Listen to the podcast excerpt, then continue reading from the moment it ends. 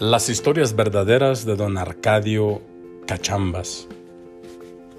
Mi abuelito Cachambas una vez me dijo esta historia para que aprendiera a decir siempre la verdad y a no pretender engañar a nadie con historias sacadas de la manga. Me dijo que una vez un niño, más o menos de mi edad, fue mandado por su mamá a llevar de comer a su papá que estaba trabajando en la huerta está junto al Ojo de Agua de Las Palmas, en Tolimán, Jalisco. Su mamá había preparado albóndigas de carne en jugo de orégano y cebolla. La mamá puso cuatro albóndigas en un tazón y lo cubrió con un plástico para que llegara lo más calientito que fuera posible. El niño muy obediente se apresuró a llevar la comida a su papá pero un olorcito muy agradable se escapaba del tazón y no pudo resistir, y levantando un poquito el plástico, pellizcaba las albóndigas y se comía poco a poco cada una de ellas. Pensaba que su papá no notaría que les faltara un poquito de carne a sus albóndigas.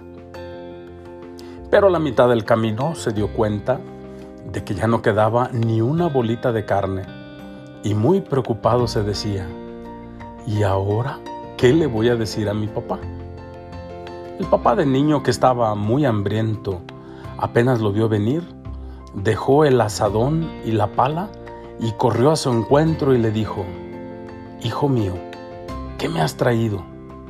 El niño un poco sonrojado se apresuró a decirle que por las ganas de llegar lo más pronto posible, sabiendo que él estaba muy cansado y hambriento, no vio una piedra que estaba en el camino de bajada a la huerta y se tropezó. Desgraciadamente el tazón se rodó y solo pudo recoger el caldo, pero las albóndigas no. El papá lo miró con un rato lleno de ternura y luego tocando su cabeza le dijo, No te preocupes, hijo mío, espero que no te hayas hecho un raspón por mi culpa, pero me imagino que las albóndigas que hizo tu mamá estaban muy ricas, ¿verdad? El niño sin pensar se chupó los dedos con que había pellizcado las albóndigas y exclamó, Sí, riquísimas.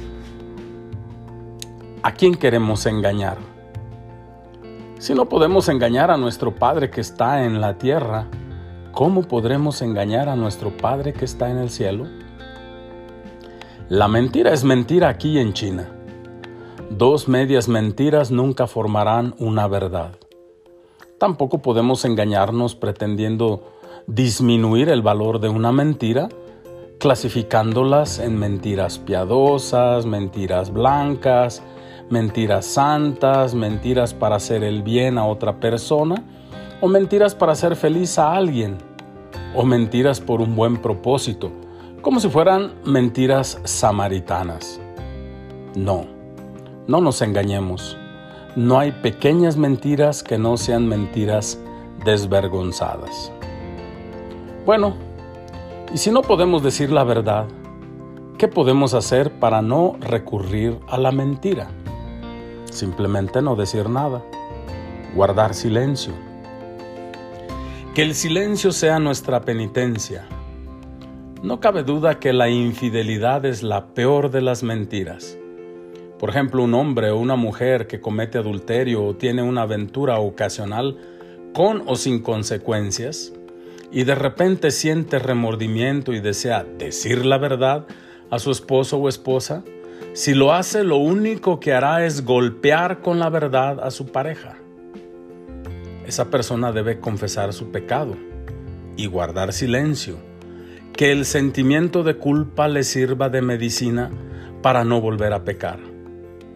Y si lo descubre su pareja, bueno, que Dios lo agarre confesado y, le dé fuerza a los dos para enfrentar la la cruda verdad.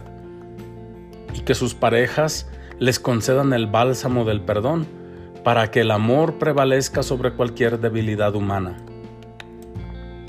Lo más simple de todo es la verdad, pero si no podemos ser sinceros, que la ley de Dios nos permita esforzarnos por decir sí cuando es sí y no cuando es no. La otra verdad es que ninguna pareja se casa con un santo o una santa.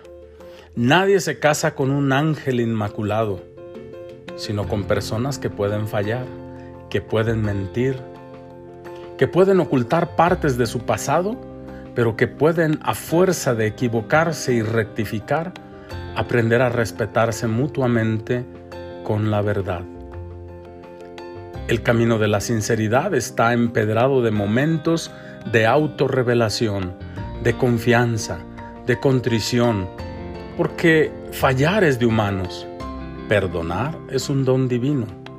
Que la verdad nos haga libres siempre, aunque nos cueste de vez en cuando un rasguño al orgullo propio o a nuestro temor de enfrentar la vida tal cual es. Amén.